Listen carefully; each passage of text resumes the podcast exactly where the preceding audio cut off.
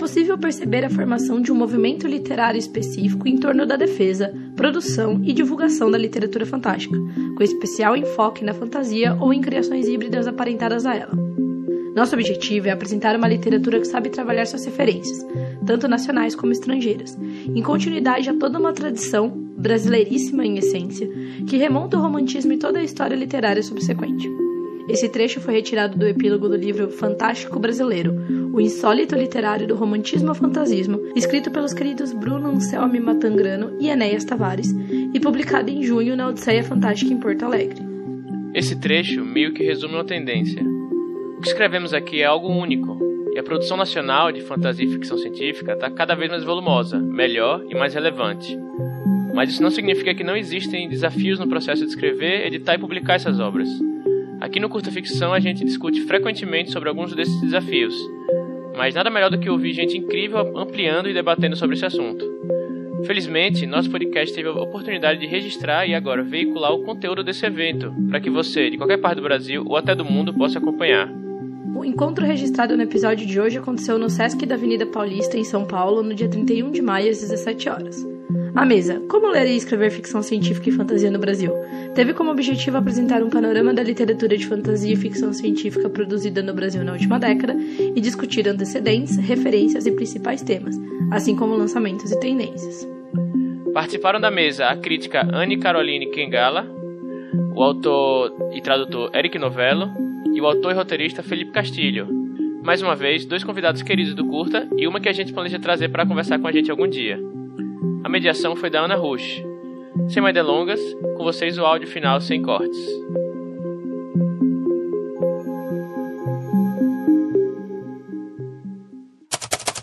Com bate-papo Como ler e escrever ficção científica e fantasia no Brasil, com Ana Carolina Kiangala, Eric Novelo, Felipe Castilho, mediação da Ana Rush. Tenham todos uma ótima experiência.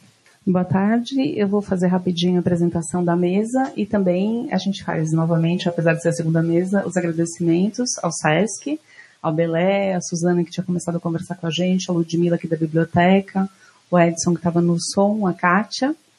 É, e para falar um pouquinho da proposta do festival, é, que é um, um encontro literário que coloca no centro do debate as obras de ficção científica e fantasia já que nós estamos no século XXI e não é possível mais imaginar a vida sem robôs, aplicativos e tudo mais nas grandes cidades. Então, a partir da ideia de levar a máquina em direção ao ser humano, nos propomos a refletir sobre literaturas que foram sedimentadas no terreno da ideia de mudança e de sonhos. É, esse evento então tem realização do SESC, a curadoria da Ana Rush, a produção da, Ana, da Andréa Pedro. É, eu vou apresentar então a mesa, Vou começar pelo centro, a Anne Carolina Kiangala, que veio de Brasília conversar com a gente. É idealizadora do blog Preta Nerd e Burning Hell, mestre em literatura pelo UNB e ela estuda os quadrinhos. Uh, o Eric Novello, que está lá na ponta, é autor dos livros Ninguém Nasce Herói, que é esse livro que está ali, que vai ficar aqui na biblioteca do SESC para os leitores. É publicado pela editora seguinte. Também é autor de Exorcismos, Amores e uma Dose de Blues e Neon Azul. Ele também traduz livros e quadrinhos como os Flintstones e Walking Dead. A Ana Rush, que é a curadora do ciclo, escritora, também no seu doutorado ela publicou Utopia, Feminismo e Resignação, no romance da Ursula Le Guin e da Margaret Atwood. É, coordenou os encontros Romances Utópicos e Moedas Distópicas, no Topera Taperá, e integra o grupo Fantástica 451. E por último, o Felipe Castilho, que é autor da saga infantil O Legado Folclórico, da HQ, da HQ Savana de Pedra, que foi finalista do Jabuti, e do livro Ordem Vermelha, Filhos da Degradação, que é esse que está aqui. A primeira obra de fantasia nacional publicada pela editora Intrínseca em parceria com a Comic Con Experience. É, a gente, além desses bate-papos, a gente tem mais uma semana que vem. Vai ter as oficinas da Aline Valek e da Jerusa Zelnes. E também vai ficar aqui disponível na biblioteca uma coleção de ficção científica e fantasia para vocês poderem ler, emprestar, enfim, depois vocês veem com a biblioteca como é que funciona, tá bom? Então vamos começar o debate. Obrigada, Andréia. A Andréia Catropa também trabalhando na produção, ela fica se escondendo. Mediou a primeira mesa. Estou é, super feliz de estar aqui, casa cheia. Sabia que ia estar.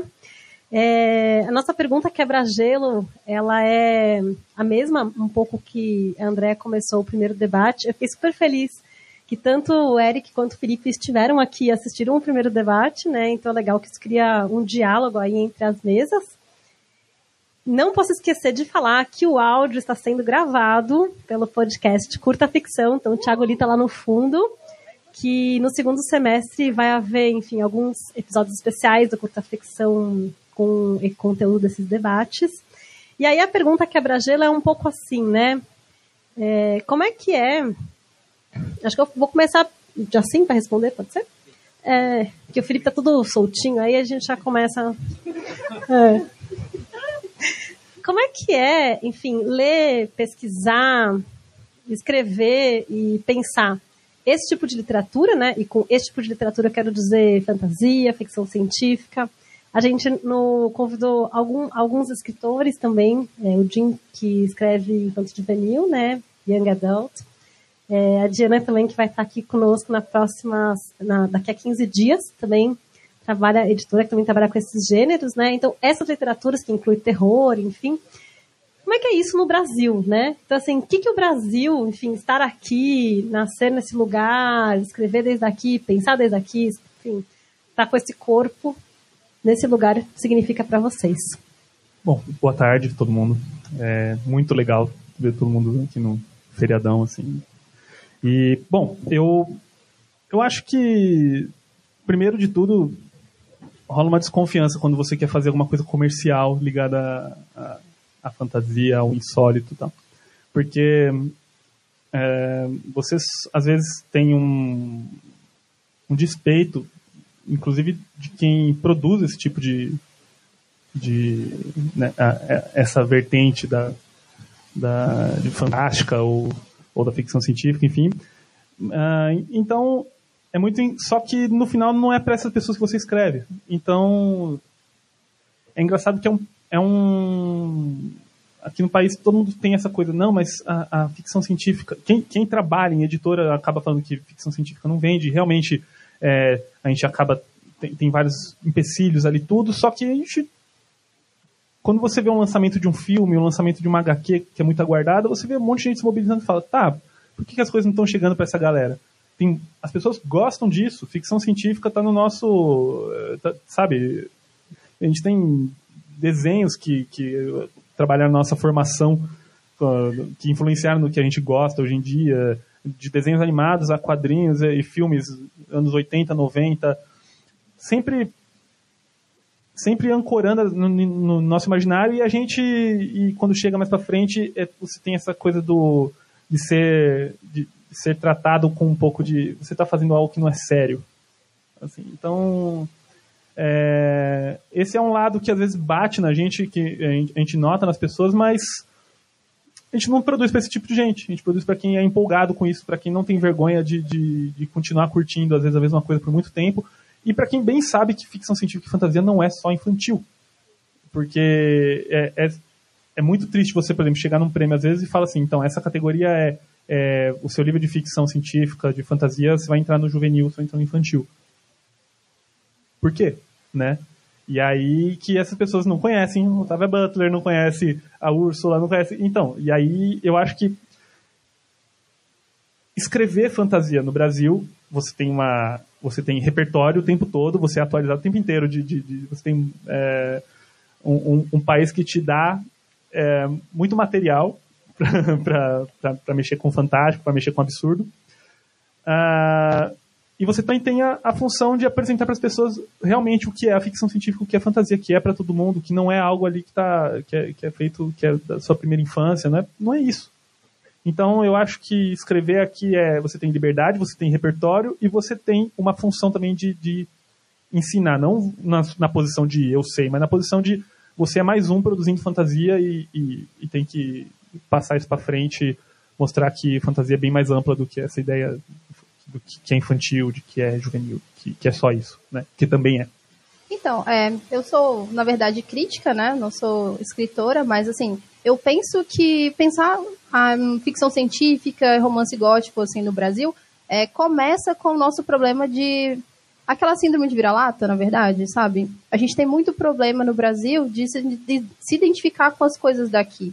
É, então, isso se reflete muito no acesso que a gente tem, principalmente a, a ficção científica, ao romance gótico. Quando eu comecei a estudar é, literatura de terror, é, eu primeiro fui ler o que, tava, o que era de fora, porque também, se vocês forem reparar, eu como blogueira, o que eu recebo das editoras são livros estrangeiros, majoritariamente escritos por pessoas brancas, majoritariamente... Então, assim, não é só uma, uma questão de, de, de falta de consciência brasileira, mas, assim, isso tudo é um ciclo, né? É um problema que vem desde a da nossa colonialidade e que hoje em dia se atualiza o tempo todo, né? Então, é, para mim, foi esse primeiro momento, foi essa percepção de como funciona a, o nosso conceito prévio de que autores brasileiros vão falar coisas específicas ou vão é, refazer uma. vão trabalhar com aquela seiva bruta da, da, mitologia, que as pessoas chamam muito de folclore, né, como se fosse uma coisa menor. Tudo que a gente usa para tratar sobre, é, sobre a, a, ficção brasileira, ela sempre passa por um, uma, uma teia de significados, uma teia de, de palavras que elas já são diminutivas.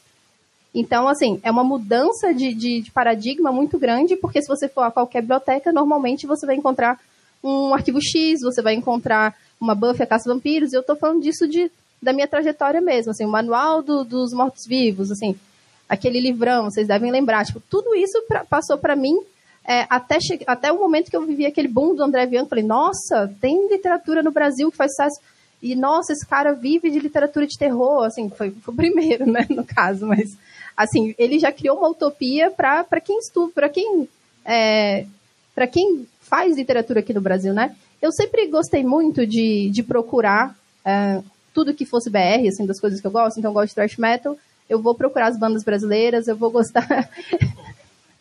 eu, eu, vou, eu sempre fui de, de, procurar, assim, e procurar mulheres, pessoas racializadas. Então, assim, primeiro momento, quando eu descobri aquela adorável noite, não sei o que, é, aquela coisa, naquela porque a internet não era muito organizada que nem hoje, sabe? É, que tinha uns, uma, uns textos que, que eram lidos, assim, enfim, aquela coisa maravilhosa das Ines. Então, eu me apaixonei pela Julia Moon. Foi a primeira vez que eu falei, caracas, essa mulher é, uma mulher não branca brasileira escrevendo terror aqui, e é um terror muito bem escrito, assim, tipo. Só que, putz, para eu ter aquele livro, eu tinha que pagar o dobro do que eu pagaria de um livro estrangeiro. Então, tudo isso me fez pensar em como que é, que é louco, assim, como é difícil pra gente. Se eu quisesse ler um livro do, do André Bianco, eu tinha que pagar o dobro do que eu precisava para comprar um livro do Neil Gaiman, e olha que Neil Gaiman naquela época era um cara super, né, bem caro, assim. Então, tudo é, essa coisa do acesso para mim é o, é o, principal assim o principal problema quando a gente pensa é, na, na leitura no processo de leitura né? E aí enfim uma vez que eu já tinha conhecido por exemplo a Marília Firmina dos Reis eu estudava literatura gótica no começo do, do curso né? E aí é, quando eu descobri que, que tinha a Maria Firmina dos Reis e que ela foi descoberta muito recentemente assim e nossa nós temos literatura gótica no Brasil no século XIX escrito por uma mulher negra tipo né, assim, e, mas é aquela coisa, como você faz para encontrar a Úrsula por aí? Você não encontra, fato. Você vai encontrar qualquer coisa, mas Úrsula é um romance que, olha, dificilmente você vai encontrar em qualquer biblioteca. Então, o que, que acontece? A gente tem um problema muito sério de acesso no primeiro momento. E a gente tem um problema também de, tipo assim, poxa, eu vou investir esse dobro aqui nesse autor que eu não sei se, se, se eu conheço, não sei o quê. E aí tá. E isso foi todo o meu processo. Até que chegou um momento, assim, a bibliotecária da minha escola, ela era meio vampiresca, meio gótica, assim, a estética. E aí, não sei porquê, ela ia com a minha cara e ela começou a me indicar uns livros, assim, ó, lê isso aqui, lê aquilo ali. Aparentemente eu era a única pessoa que, que lia essas coisas na escola, né? Era, e aí, tipo, ela chegou e falou, bom, tenha, dá uma lida nesse aqui, que era, chamava Alma e Sangue, o Despertar do Vampiro. Não sei se vocês já ouviram falar da Nazaré Fonseca. Cara, esse livro mudou o meu paradigma do que que é, do que, que era uma experiência de uma leitora de, de literatura brasileira, não só de literatura brasileira, mas como literatura brasileira de ficção, é, de cultura de massa, né? Vamos colocar assim, bem entre aspas, porque isso, enfim, é uma outra discussão. Mas, assim, é, eu, sintetizando o que eu estava dizendo, assim, quando a gente pensa em ler literatura de ficção no Brasil, de ficção científica e romances góticos, enfim, quadrinhos também. É, eu acho que quadrinho hoje em dia a gente está até num momento muito bom, né? Com a CCXP, a gente chega lá, tá todo mundo comprando é, coisas daqui, mas assim, é, ainda assim, é, a gente precisa pensar em como que a gente pode, pode ter um acesso mais facilitado a essas obras, né? De autores que, enfim, tem uma qualidade, sim, fantástica e que não tem divulgação, às vezes a, editora publica, mas também não, não faz aquele alarde, sabe aquela coisa, a diferença de uma propaganda de La Casa de Papel e de uma outra série que você nem sabe que, que foi pro ar, né? Essas coisas assim. Então, tipo, enfim, para mim esse é o centro do, do, da minha reflexão sobre leitora aqui no Brasil. Bem, concordo com tudo dos dois. Então, só para não ficar repetindo o assunto, para complementar, eu comentei recentemente num, num evento lá da, da Aleph, uma coisa que me, que me vem em mente. A gente sempre ouve muito do, do, do, do filtro do tempo, né?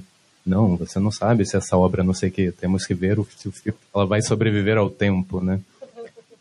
E eu repetia isso o tempo inteiro, porque não, o tempo, só não, não somos nada, só o tempo dirá. E, e aí, de repente, me veio, assim, a, a epifania, né? Toda coisa do óbvio, que o filtro do tempo são pessoas, né? São pessoas escolhendo o que vai ser publicado, o que vai ser comentado, o que vai ser reeditado. E isso explica muito dessa da formação da, da, da, nossa tradição. Se a gente for conversar, a gente fala, no Brasil é tudo realista, né? Tudo é o que tem força aqui.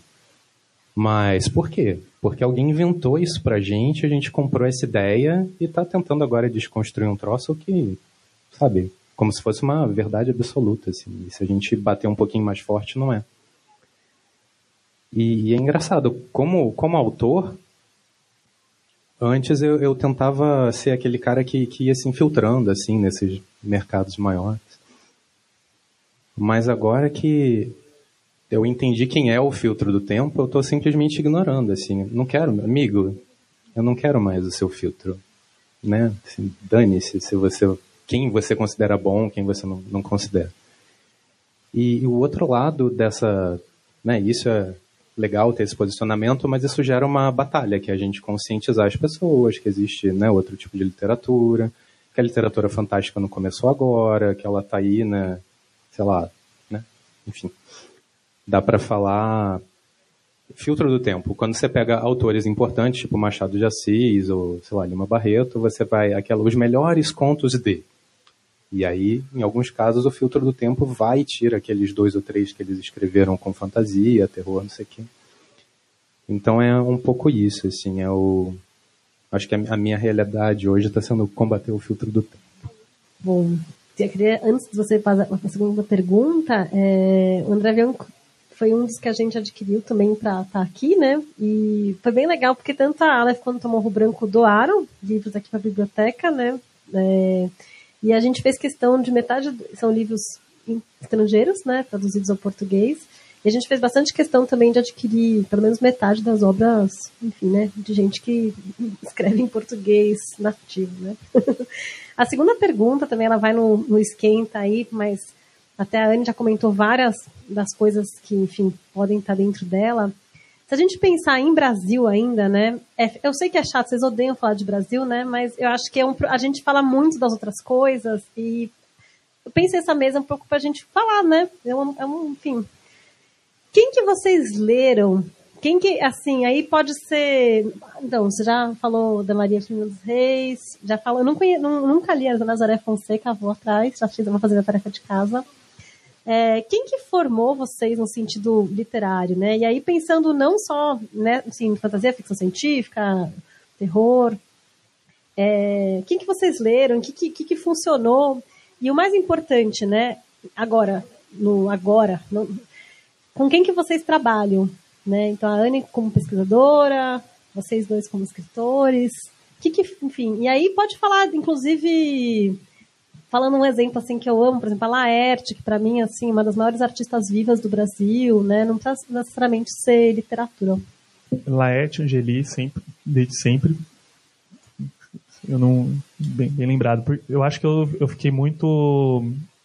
Eu sempre fui muito híbrido com quadrinhos e. e mas uh, eu acho que o, o, meu primeiro contato, ainda antes de, de começar a enxergar a divisão entre as coisas, não, não divisão, mas assim, enxergar isso aqui é fantástico, isso é, foi Mário Prata. Então, Mário Prata, Marcos Rey, né? Então aí foi momentos de. Ah! E depois, uh, por causa dos quadrinhos, eu fui me aproximando. Uh, eu acho que tudo tudo começou com uma. Olha, a Marvel e a DC Comics têm uma participação nisso. A DC, porque eu, eu peguei um quadrinho aleatório do Batman, que era o Messias, uma série que é bem tensa, inclusive, onde o, o, o Bruce Wayne é quebrado por um, um reverendo extremista, tal, enfim. E ele começa a duvidar dele mesmo, tal, uma coisa que fala, uau, né? Batman sem certeza de algo, que coisa. Mas nessa revista tinha uma propaganda do de Vingança. V de Vingança, é, lá dentro, eu vi que tinha referências a alguma coisa que foi, eu tô perdendo algo aqui, fui ver, era 1984. Né, até por causa do cenário usado. Em 1984, não entendi nada na época, era muito pequeno, eu fui ler Revolução dos Bichos, falei, tem animaizinhos. Só que e aquilo foi um, foi uma patada na minha cara, porque não, não pode ser um murro. É, então ali eu acho que foi o primeiro passo dentro da que é uma distopia, que é uma mas aí disso, aí eu acabei conhecendo uh, daqui o Jorge Luiz Calife.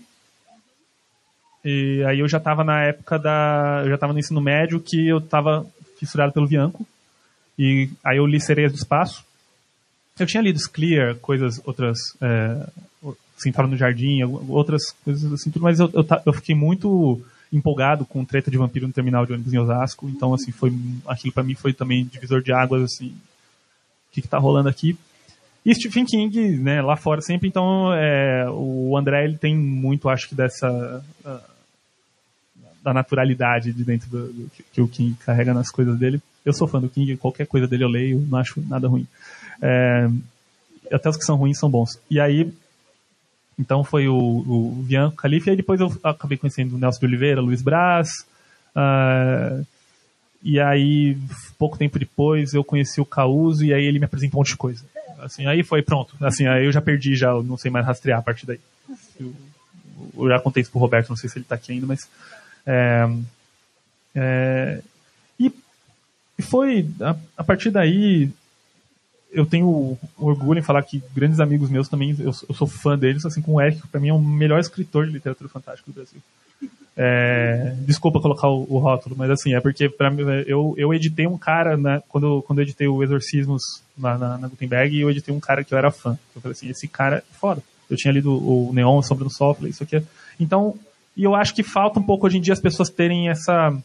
É, por que que eu não posso admirar o cara que está fazendo, produzindo ao mesmo tempo do que eu?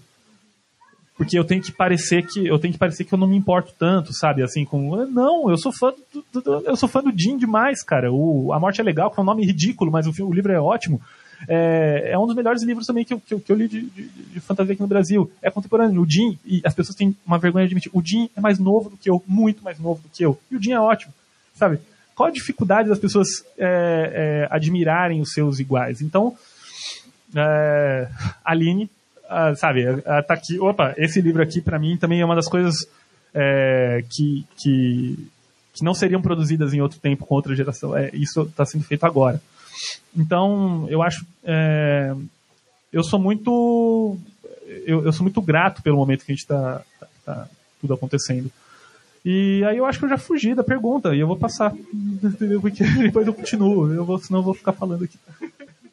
A gente estava aqui pensando que, assim, começo mesmo, sendo muito sincera, Buffy é caça vampiros. É isso, assim, porque, assim, o que é legal nessa série, assim, para além de todas as coisas, tipo assim, ai, a personagem feminina e tal, pô, a gente tá nos anos 90, né, aquela coisa ser menina não era tão, né, tão legal para mim que vive uma família que não tinha menina, né, então era muito estranho. E aí aquela série que a menina tava lá batendo todo mundo, só que aí chegou a Kendra e eu falei, putz, esse seriado não é muito para mim, porque a personagem negra morre antes do terceiro episódio, que é o que a Anitta Sarkeesian fala, né? Se não viveu três episódios para contar a história, o personagem não existe, né? Então, mas assim, para além disso, a, é uma, uma série que me fez pensar sobre essa coisa, a falta de limites, né, do, do gótico, do, da ficção científica, da fantasia, como que elas se mesclam, como que elas precisam uma da, da outra para sobreviver, né, de uma maneira, assim, uma irmandade interessante. Assim, não, então, para mim, o, a, a Buffy a Casa Vampiros é realmente uma base para tudo isso, talvez pro, pro que eu sou hoje. É claro que eu superei, assisti todo o verão, todas as temporadas, mas assim, dá pra gente conseguir pensar na, na reflexão que vem disso, né? Mas aí, pensando em termos de, de escrita mesmo, é, eu acho que a, a, revista Dragão Brasil foi muito importante para mim, porque foi a primeira vez que eu falei, caramba, contos de ficção científica. E aquelas letrinhas bem pequenas, aquela coisa bem. Mas assim, putz, você sai daquela sala de aula, sei lá, qualquer lugar que você estava lendo, e você vai para um lugar completamente diferente. Tipo, nossa, isso é muito legal. Tipo, foi. Eu estou falando assim como com a reflexão cronológica de quando você tinha, sei lá, 10 anos, né? E aí, tipo, vem tudo isso até o momento em que eu comecei a ler, sei lá, é, as, as versões, tipo, em quadrinho mesmo, né? Tipo, de pensar nos super-heróis, super-heroínas que eu, que eu gosto até hoje da Marvel e da DC, que é o que chega pra gente, né? No primeiro momento, não chega outro tipo de quadrinho antes. E, e também como que a ficção científica, a fantasia, tipo, tudo isso se, se mescla. O gótico também. Como que o. Assim, é claro que como eu estudei o gótico, eu vejo o gótico em tudo, né? Tipo, eu, tudo que eu leio tem, ah, estilemas góticos, não sei o quê. E aí, enfim, é, é, um pouco assim, mas de fato tem. A, gente tem um imaginário muito. O que foi interessante pensar de, de estudar o gótico é que é isso. A gente tem um imaginário tão impregnado disso, dessa coisa do século XIX, da gente não ter superado certas emoções, ou certa forma de, de, de sentir, né? Então, é, eu acho que é meio que por aí mesmo, a minha, minhas influências. Mas, ah, eu queria acrescentar também que você estava falando sobre a Morro Branco, assim, não estou sendo patrocinada, mas eu queria dizer que é excelente, assim, essa coisa de estar tá sendo trazendo para o Brasil a Octavia Butler pra, é uma coisa muito, muito real, assim. Eu tinha um grupo de, de estudos, assim, autônomo de ficção científica é, feminista e a gente tinha todo, era um rolê conseguir os textos, sabe, tipo, pra gente estudar, porque não tinha, ah, eu não tenho português, aí tipo, vai ler em espanhol, aí não sei o que. Cara, depois de, sei lá, três décadas, o, livro tá aqui pra gente em português, numa, edição, assim, incrível, caprichada, assim. Vão vir outros, né? Sim. É. Da, da Jamesin também, ó. A quinta estação ah, também vai estar tá aqui no sim. Sesc. Ela é muito premiada, essa autora. Autora negra norte-americana, estadunidense. E vamos ver se ela né, leva o Hugo também, né? Ah, eu li esse final de semana, eu terminei de ler esse. Estou apaixonada ainda desse livro. É. E aí? Vocês podem começar a roubar a palavra, tá bom? Agora que vocês estão soltinhos, todos. Vou roubar a palavra de vocês. É, Para pensar assim, primeiros contatos com literatura, eu gosto de propósito de, de lembrar da, da, literatura infantil, assim, no meu caso de, de colégio, né? Então, é engraçado, assim, a literatura infantil, aquele livrinho ilustrado, ele tem toda a liberdade, né, de ser fantasia, de ser o que ele quiser, ninguém acha estranho, porque é para criança. Então, sei lá, minha geração toda, eu acho que leu Lúcia Já Vou Indo, que era uma, um caracol lá, uma lesminha que chegava atrasada em todas as festas e ficava na bed, porque todo mundo já tinha ido embora. E, cara, isso é fantasia. É... Mais tarde tem, teve a fase do, dos livros, né, livro extra classe, antes do terror dos clássicos e tal, que também é um contato muito grande nosso com literatura de gênero e que, que a gente, às vezes, né, finge que que não faz parte dessa, dessa cadeia, assim, mas faz. Então, que me colocou em contato com livros de mistério, acho que, como é que é? Mistério do Hotel Cinco Estrelas, alguma coisa assim. Escaravelho do Diabo eu não li, mas, pô, todo mundo é, tinha um é, Eu Detetive, o caso do sumiço, assim, umas coisas meio loucas. Pô, literatura de gênero a gente tá lendo. E aí, de repente, taran, vem, vem os famosos clássicos e aquela, aquele outro debate, né, que vale uma mesa inteira. Mas a minha professora gostava de colocar a literatura contemporânea no meio disso. E aí eu li o Blackout, do Marcelo Rubens Paiva, que é, eu acho uma, uma distopia, assim. Três amigos entram numa caverna para né, passear por dentro de cavernas. Aquele... Tem gente que gosta disso, né, ouvi falar. E aí, quando eles saem, aconteceu uma coisa com o mundo. As pessoas estão todas paradas no lugar, assim, viraram todas estátuas. Eu não lembro se aviões caem, se tem acidentes, mas o fato é que eles são as únicas três pessoas vivas no mundo. Assim. E aí, primeiro assim, teve, eu acho que teve um componente de, de projeção importante para mim, porque eram dois caras e uma menina e eu ficava, vai rolar, vai ser o primeiro casal gay que eu vou ler no, no livro, não rola. Mas, embora um deles filme e tal, mas deixa pra lá. E, aí, pô, legal, assim, e aí eles saem redefinindo o mundo, porque só tem eles, então as coisas são o que eles quiserem que seja. Então eles falam, as estradas agora, asfalto não é mais preto, é vermelho. E aí eles roubam lá a tinta e vão pintando todas as ruas de vermelho até eles encherem o saco disso. É, vamos no motel, ver todo mundo congelado. Aí eles vão. E é aquela história, assim, se você não tenho certeza disso, mas se você perguntar pro, pro Marcelo Rubens Paiva hoje, ele deve falar assim, ah, é um livro meu meio alternativo, não sei o quê. Porque o pessoal no Brasil escreve, né, literatura fantástica, literatura de gênero, mas finge que não, né. E aí depois eu vem uma outra fase assim que eu me descobri, eu descobri que eu queria ser autor e descobri todo um mundo assim literário é na mesma época em que eu conheci o Viravinha, que foi minha sogra, faleceu recentemente. E, pô, você tá na casa da Elvira Vinha e ela fala assim, olha, aqui está a minha estante de livros, pegue e leia o que você quiser, você, você descobre um mundo, assim.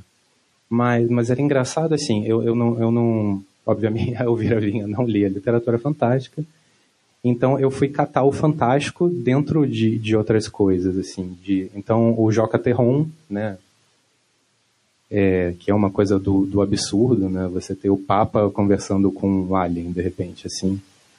É, o Caio Fernando Abreu, que, que não era fantástico, mas tem aquela coisa de uma situação limiar, assim, é real, mas não é, porque, enfim, você é gay, o seu jeito de escrever aquilo é criar esse ambiente onde tudo né, pode acontecer. Então. É, João Gilberto Noll também, eu eu não lembro quase nada, assim, mas eu lembro que eu gostava muito. E, e eu de pentelho, assim, eu separei um trechinho de um texto dele para ler, só para vocês verem, assim, o quanto pode ser fantástico e se eu falar a próxima frase, vocês vão ver que, que não é, mas eu vou ler aqui rapidinho. Ah, vi um telefone público, vi uma moça atrás de um guichê que vendia cartões telefônicos. Vi que eu ainda tinha bem amassado no bolso da camisa o papel em que anotara os telefones dele. Ao tocar no telefone público, espantosamente frio, ouvi uma voz atrás de mim. Virei-me como se já soubesse desde sempre quem era. Este que eu começaria a desconhecer. Isso, isso, esse parágrafo é pura literatura fantástica. Assim, dá para a gente continuar essa história aqui de, de várias maneiras, né? Ele, ele, ele continua de uma, assim, totalmente dane-se, assim, era só um, um momento ali. Mas, então eu acho que dentro da. É que o, João de Bertonal nunca diria que é literatura realista, mas dentro da tal literatura realista também existem os momentos de fantástico. E foi a partir daí que eu fui me alimentando até, enfim, até conhecer a, galera de quem eu sou, sou amigo hoje e descobri que sim, tinha, você não precisava ficar nas entrelinhas, tinha dragões, vampiros, Julia Moon, você lembrou muito bem, que maravilhoso. É, Nazaré Fonseca, eu trabalhei no, no livro dela. A Nazaré Fonseca, ela tem, vê só, ela é, ela mora em Natal, ela era de São Luís do Maranhão e ela escreve sobre vampiros. E aí, conversando com ela, sempre me lembro disso, ela falou uma coisa muito legal. Ela falou, Eric, Bumba Meu Boi é, é, é, é vampiro, assim. O, o, cara vai morrer e vai retornar através do sangue, sabe, assim. E eu caramba, isso é literatura brasileira, alguém sabe, quem, quem, que outra pessoa faria essa sacada, né? Você precisa estar tá lá, ter aquela cultura e, e unir as pontas, assim. Então, acho que é isso. Não, e pegando esses ganchos todos que vocês levantaram, vamos falar então, né, dessa palavra, dessa expressão que é super comum e problemática, né, literatura de gênero. Porque a ficção literária, até em inglês se usa o mesmo termo, né, seria o termo neutro, né, que a gente entende como a ficção realista. E até fazendo um paralelo que no inglês não é tão fácil de fazer, mas no português é ótimo, que a palavra gênero, né, que é tanto gênero literário, genre, né, mas pode ser gender, que é a diferença entre enfim, o que é masculino e o que é feminino, em palavras simples. É, a Susan Willis, que ela é uma estudiosa que trabalha com gênero no sentido da diferença de homens do que é feminino do que é masculino, ela vai falar que os homens não precisam de gênero, né? Porque como são predominantes, eles não precisam dessa marcação. Então, tem que, quem teria gênero, automaticamente são as, aquelas pessoas que são marcadas como, enfim, não, não homens. Vocês, enfim, ela escreve um pouco também sem considerar pessoas trans e tal. E eu acho interessante também que hoje em dia os bots estão super sensíveis a esse termo, né? A palavra bot sensível, né? Gênero. Estão até querendo proibir nas escolas, né? que estuda esse gênero, porque parece que a palavra gênero é, ela vai destruir as coisas. E ao mesmo tempo, é, pedir por gênero também é algo que o mercado se utiliza muito, né, para conseguir sinalizar, né, falar ah, esse livro leva esse, esse leva esse. Vários movimentos de pessoas que escrevem, escolhem gêneros para si mesmos, para se falarem, não, daqui para cá começa o cyberpunk, daqui para cá começa o new weird, né? Então é, é também é autodesignado, né? E fico brincando que gênero literário eu não discuto mais. A pessoa fala o que é, tá bem. Você aceita que a pessoa é, né? E ao mesmo tempo, falando um pouco dessas literaturas de gênero, parece que elas também têm um papel um pouco maluco e quando teve a ascensão conservadora, né, nos Estados Unidos agora com o Trump, 1974 disparou a venda, a gente no mundo também, a Etudes também, inclusive eu trabalhei com a Etudes no doutorado, né, e eu sempre conto que quando eu comecei a estudar ela, ninguém sabia que, que esse conto da A, as pessoas não conseguiam nem pronunciar o livro que eu estava estudando. E hoje em dia ele é super pop, tem camiseta, não vamos fazer com que a Etude volte, então tem a série da Hulu, então a super distopia, né? Então parece que as literaturas de gênero, de alguma forma, elas também falam muito desses assuntos, né? E está muito ligado, porque elas pretendem a conversar de assuntos que talvez a literatura da ficção literária não goste tanto de entrar nesse caldeirão, da coisa quente. E aí, né, a gente está aqui com pessoas que vendem muitos livros. Eu queria entender o que é mainstream, porque eu venho da poesia que classicamente não é, né, a gente, a gente não vende nada, nós somos, nós somos muito amados, a gente acontece e tal. Mas é isso, né? O que, que, é, o que, que é cultura de massa, né? O que, que é uma literatura que existe? Porque eu também me pergunto muito, né? Fica esse mimimi, ai não, porque a gente não é reconhecido academicamente. Cara, vocês vendem. Então, assim, o que, que é isso, né? Então, vocês, vocês já estão na zona que todos os escritores gostariam de estar? Então, queria aí que vocês comentassem, não sei. Felipe, autor best-seller. Assume aí agora, meu. Pode começar, Eric.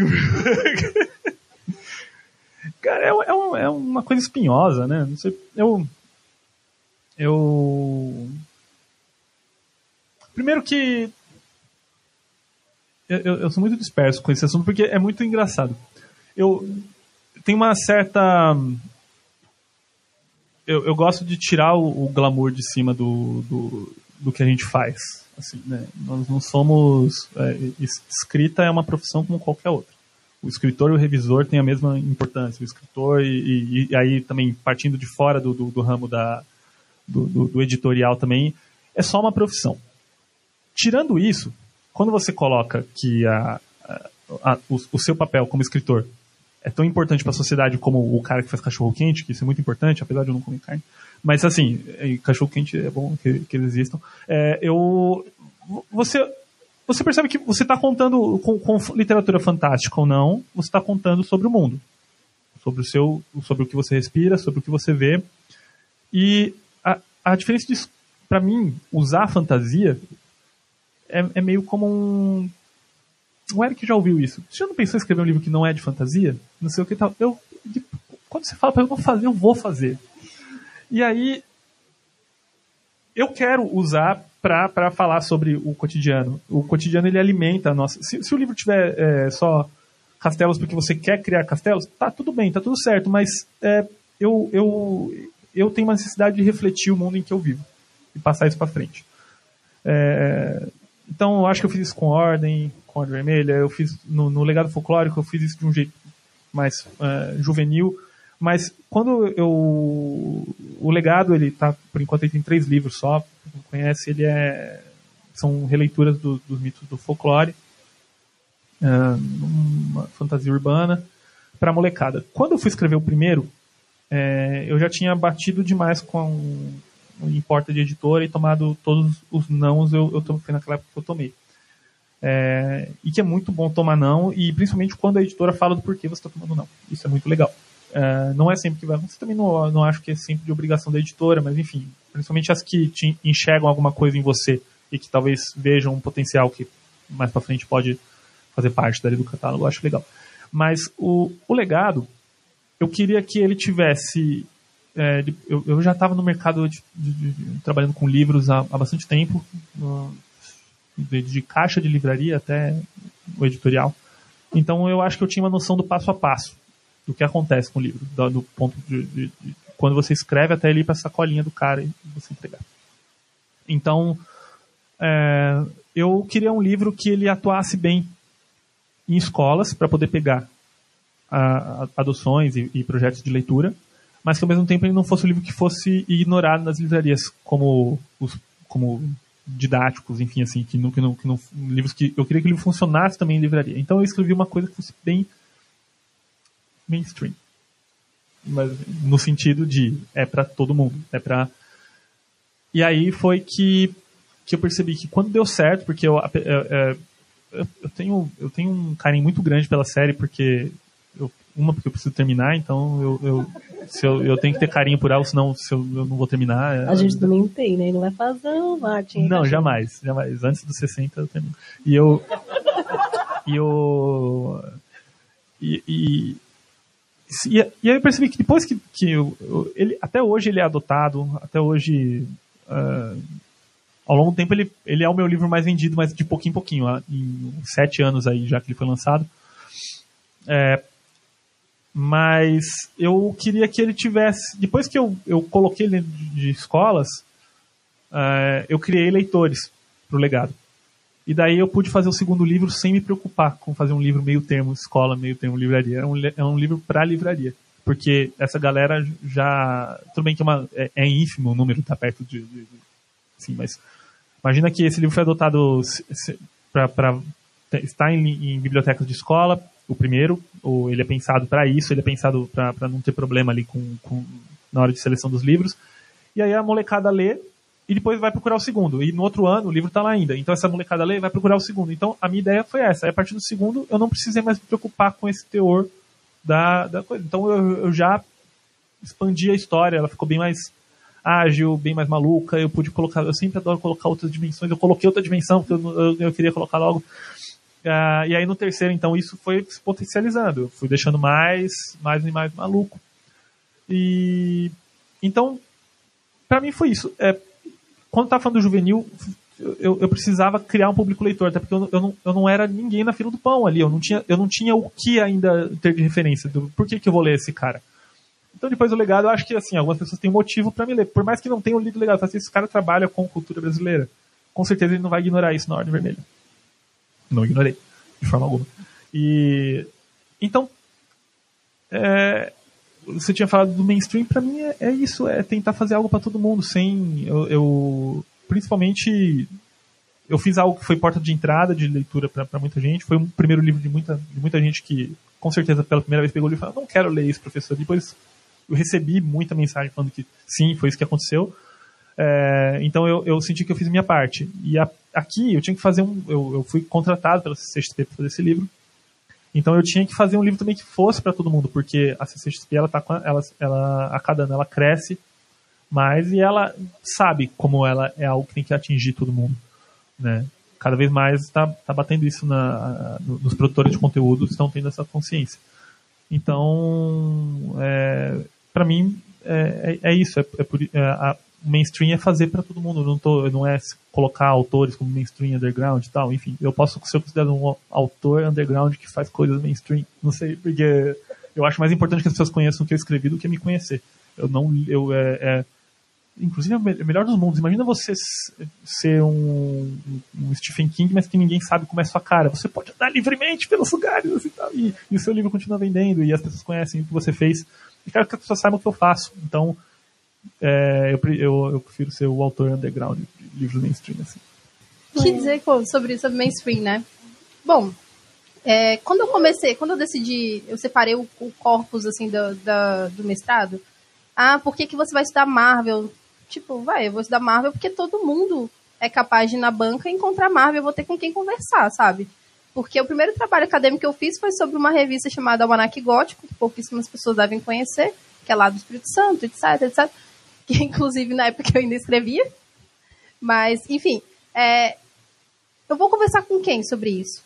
Né? Eu gosto muito assim de, de, de, de, de quadrinhos também produzidos por pessoas negras, é, azines, enfim, é, muitas não, não necessariamente brasileiras, mas enfim, tem muita coisa, mas assim, com quem que eu vou conversar sobre isso? Porque eu acho que o grande rolê, assim, tipo, todo mundo sabe que fandom é uma coisa muito tóxica, muito chata, etc, etc.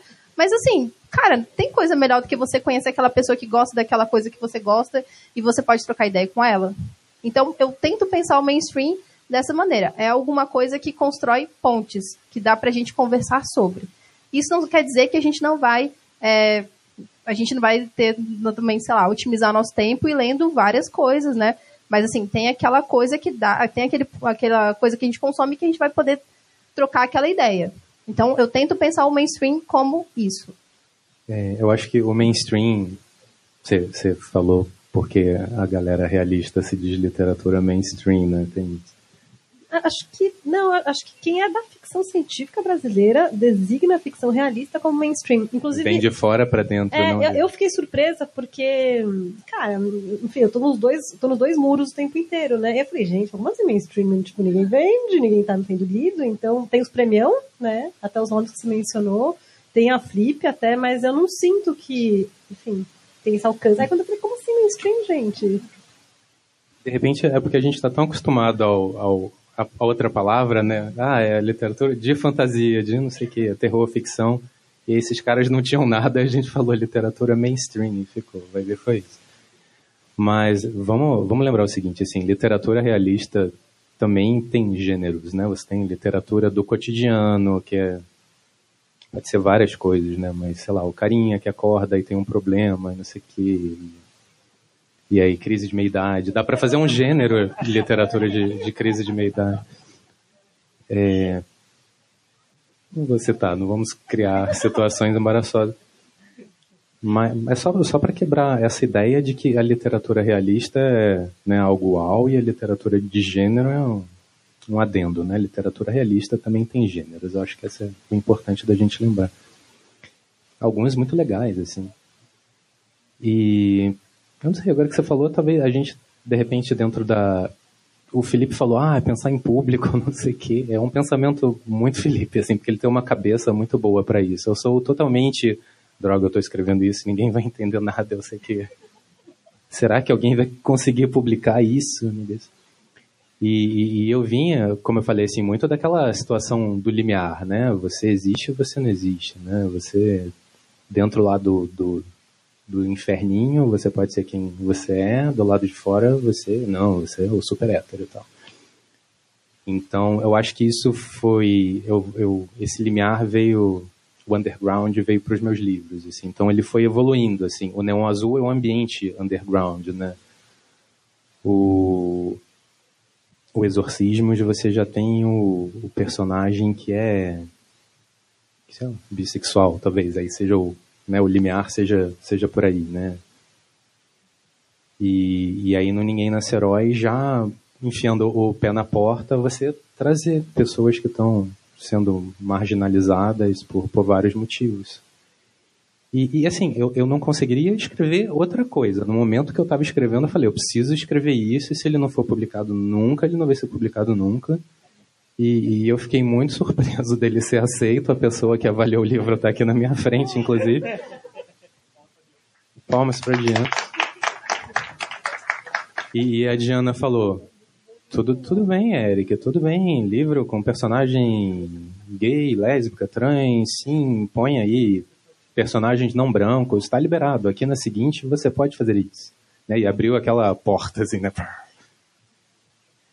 E e aí, e aí eu falei isso tudo porque quando a gente pensa a tal da, da literatura realista, de repente tem muitas personagens mulheres lá.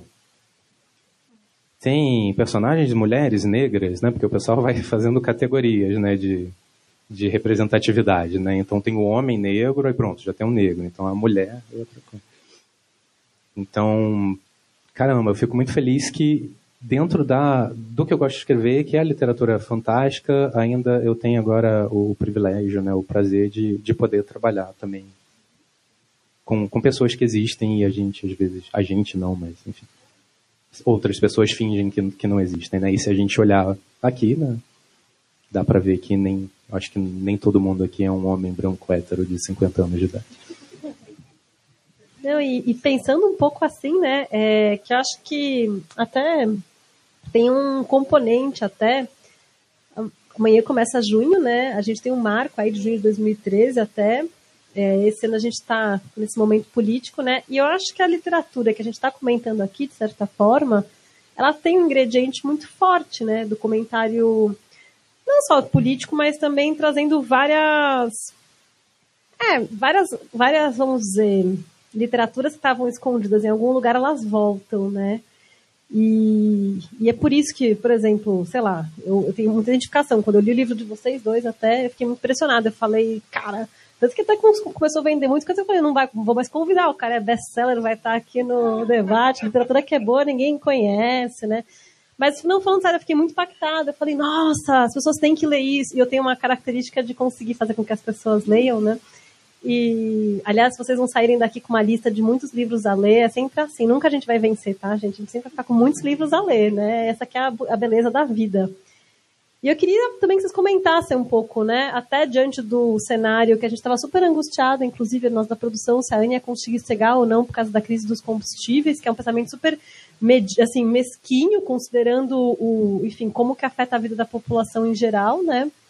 E enfim, isso daqui é uma onda, para onde a gente vai? Agora, né? Que acho que tem essa coisa de estamos vendo uma coisa bonita, eu consigo ler é, muitas pessoas que escrevem de maneiras diferentes, com pronúncias diferentes, conseguindo chance de serem publicadas, que é algo que não acontecia antes, né? Então, o que, que é isso? É uma onda, a gente tem que surfar agora, que daqui a pouco nós vamos capotar na, de, como é que fala? De queixo na areia, né? Queria que vocês comentassem um pouco aí, o que, que vocês acham que vem por aí? Futurologia é ótimo, porque o máximo que acontece é vocês errarem e ninguém lembrar. E se acertou, fala, nossa, falou, falou naquele debate. É, eu acho que ficção científica vem forte, está, está já aqui, assim, mas é, é uma coisa que em 2013 o pessoal falava, o que vai vir depois da, da, dessa nova roupagem da distopia, né? Eu acho que que tem, tem muita coisa é, por vir. Então, eu acho, mas mais do que tentar adivinhar algo que eu sou péssimo nisso, eu, eu acho que é momento de, de ajudar, seja lá o que estiver vindo. É, eu acho que é um momento de, de parar o fogo amigo entre quem produz. Eu acho que no, é, é uma coisa muito desagradável, sabe? É, tá todo mundo igual, tá todo mundo. Às vezes tem uma diferença de gerações, assim, tudo, mas por que não ajudar, sabe, quem tá é, quem chegou depois, porque muitas vezes, é, é, ultimamente, o que eu mais vejo com, com relação, por exemplo, a, eu vejo resistência a, a, ao livro, às vezes, a Ordem Vermelha. E quem faz isso normalmente escreve, e escrevia já há um bom tempo. E essas pessoas, eu li essas pessoas e eu gosto de coisas delas. Eu, eu, eu são pessoas que são escrotas comigo, mas que escrevem muito bem. É, e eu não tenho problema de aceitar isso, assim, a pessoa não é obrigada a gostar de mim, mas eu tenho que ser. Eu falo assim, ela escreve bem? Escreve. Inclusive, já li coisas que eu, que eu gostei muito. Mas isso não acontece ao contrário, né? É, isso não acontece, por exemplo, assim, tá chegando alguém aí agora que tá com algo que tá fazendo barulho, não tô falando se é bom ou ruim, tá fazendo barulho. Fez, fazer o que? Tem a Comic Con por trás, cara. O negócio fez barulho. Vamos, vamos saber se o cara é legal, se ele tá aí nessa também. Não, isso não rola, não rola. Então eu acho que o papel de quem tá produzindo agora e que tá fazendo barulho é tentar fazer barulho para quem tá chegando, né? Então, é, eu acho muito legal porque quem tá produzindo agora ficção científica não tem aquela cabeça que é, do, do, do Sad Puppies, assim, sabe? Da, de, de, são, são pessoas que estão produzindo ficção científica preocupadas com a representatividade, com, enfim, com tudo isso. É, então, eu, eu, acho, eu, não, eu não, não, não quero tentar prever nada, eu, quero, eu só acho que é um momento que para dar certo, seja algo que estiver vindo, eu acho que vai ser derivado da ficção científica e a fantasia vai se fortalecer com isso, porque está tudo ali é, nesse mundo dos sonhos, está tudo interligado. Eu acho que, que a gente tem que fazer barulho para quem está chegando também. Bom, pensando sobre, sobre o futuro, assim, eu sempre digo, desde que eu li o Ninguém Nasce Herói, eu sempre falo que assim que 2016 foi um ano muito difícil é, para todo mundo, mas assim, eu, eu sou tia de redação, então ajudo jovens a escreverem de um jeito que caiba no vestibular. Então, quantas coisas vocês acham que eu não li sobre política e que deixaram meu ano um pouco difícil, assim? Então, quando eu peguei o Ninguém Nasce, Nasce Herói, assim, parece que foi o momento em que eu falei, nossa, alguém está conversando diretamente comigo, assim. Só que, eu, na verdade, eu ganhei o livro, vou contar para vocês, ganhei o livro e tal, e da editora, e aí é, não conhecia o Eric, mas eu falei, bom, é, vou, vou ler aqui e tal. E aí, tipo, teve nas primeiras páginas, assim, acho que antes das 20, que aparece Amanda, e que eu olhei, eu, eu, aí tinha uma parte lá, blá, blá, blá, nananã, ela é uma menina negra, não sei o que, ela, o cabelo dela cheira assim. Eu falei, esse cara conhece pessoas negras, ele está escrevendo sobre uma experiência real, assim. Esse livro é sério. Então, assim, essa conexão que, que eu tive com esse livro, que é um livro super recente, é, é uma conexão também que me ajudou a ter, junto com aquele livro também, que é um best-seller também, que chama Como Conversar com um Fascista. Tipo, esses dois livros juntos, eles fizeram com que a realidade voltasse para o lugar, digamos assim. Parece que eu estava vivendo um momento meio surreal de ler todos aqueles jovens, tipo, gente, como é que é o futuro se esses jovens estão dizendo isso? Um exemplo bem, bem raso para vocês era assim: um, escreva essa redação sobre o amor, vamos falar sobre amor e amizade, não sei o quê. Mas é porque a Dilma, ela não sei o que, não sei o que, tipo, no meio da redação, tipo, importa sobre o que era. Mas assim, parece que. E não é uma questão simplesmente política, parece que é uma, questão de, de, de mim mesma, uma questão de, de conexão com o real. Tipo, qual que é o a conexão do real que essas pessoas jovens, né, tipo, de, de 15 a 18 anos, o que, que elas estão pensando, o que, que, que elas estão vendo, assim, tipo, onde está? Parece que a realidade estava, tipo, distorcida, de cabeça para baixo, e eu falei, putz, é, realmente, no momento em que eu conheci o Chuvisco, em que eu conheci o, o pessoal do, da, da turma, eu falei, cara, ainda tem jeito, assim, e ainda mais que tem aquele prefácio que ele, que o Eric fala exatamente o que eu estava sentindo, eu falei, nossa, agora dá para respirar e procurar e assim não só procurar mas assim lutar e pensar num futuro melhor possível né? A distopia realmente é uma cautela né uma fábula cautelar para a gente pensar só, tipo isso pode acontecer mas aí a gente pode pensar em possibilidades para o contrário né ou para outras possibilidades não sei. É meio isso. Nossa acho que eu nunca ia lembrar disso, mas você falou um troço muito importante. Eu converso isso com a Carol de vez em quando. É, vou, vou lançar como minha previsão para o futuro. É, distopia é importante para abrir os olhos, é, cara, tá? É um reflexo de um troço muito pesado que a gente está vivendo. É, é, legal que exista, é legal todo o sucesso que está rolando, mas eu torço muito para que tenha a, a literatura da, da possibilidade, das outras possibilidades, né? Porque a literatura fantástica, seja ficção científica, fantasia ou o terror de um outro jeito, é, faz a gente pensar que outras realidades são possíveis. Então, a nossa realidade tá, não está boa, né? Acho que todo mundo sabe disso. Então, legal ver lá né, a série do, do conto de Aya e, e tudo o que acontece é legal, mas vamos também criar as histórias já colocando né, as pessoas num, num, num lugar né, de, de, de, menos ódio, assim, mostrar que, que tudo bem aquela menina ser do jeito que ela é, que não tem nada de errado, ou por causa de, de orientação sexual, ou por causa de cor de pele, ou por causa de, de qualquer coisa, assim. É, acho que tá, tá, muito na hora da, das histórias amorzinho, assim. Eu sei que tem, que tem gente que reclama, fala, ah, mas isso aí não é verdade. Se o fulano fizesse isso, ele ia apanhar, não sei o quê. Mas é importante a gente é horrível falar, mas normalizar, né, mostrar que certas pessoas são normais, né, que enquanto tem um outro grupo que fica tentando, né, excluir, assim. Isso, eu acho que vai, vai aparecer, tá aparecendo, mas eu acho que, sei lá, vou trabalhar em cima disso. É, vou fazer só uma dinâmica para fechar a mesa e a gente vai abrir perguntas para o público. A gente vai ter meia hora para a loucura de palestra aflorar.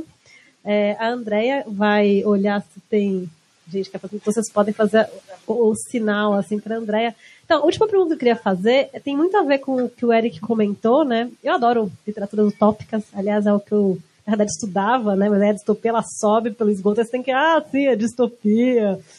Até o conceito de distopia eu fui, sei lá, estudar não faz nem dois anos. É sério mesmo, né? Pra ver como é que a coisa começa a aparecer. Mas eu estava utopia, né? A roda utópica, como a gente não consegue.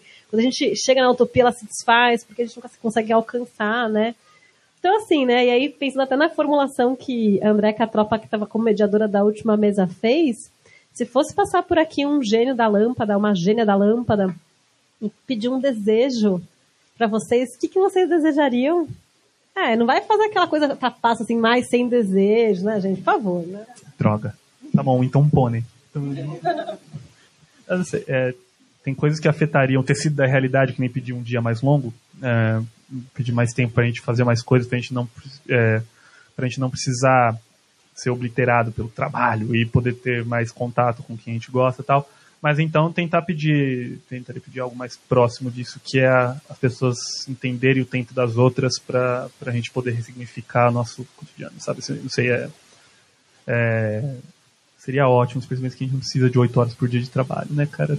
Que a gente precisa de oito sono e a gente não tem isso. Então, é, eu acho que não sei, eu queria, eu queria mais tempo para estar com pessoas queridas e para as pessoas fazerem pessoas felizes produzem mais, aí se viriam mais livros interessantes também. Teriam vários escritores novos, então, sei lá. Mais queria... tempo de ler. Mais tempo de ler. É, é, é, é isso, é isso, sabe? É, você trabalha oito horas e para ir, depois do trabalho de oito horas, você tem que. Você vai, tem duas horas de ida duas horas de volta, caso muitas pessoas. E depois ainda você. O que, que você vai fazer da sua. Você vai desmaiar, chegar em casa. E aí é assim que a fantasia morre, eu acho, sabe? Então, sei lá é isso. Ou, ou, dias de 40 horas ou, ou uma carga de trabalho de 4 horas por dia. Tá bom? Assim também. Assim Bom, eu tava pensando aqui que talvez seria interessante calças femininas com bolso, jeans. Nossa!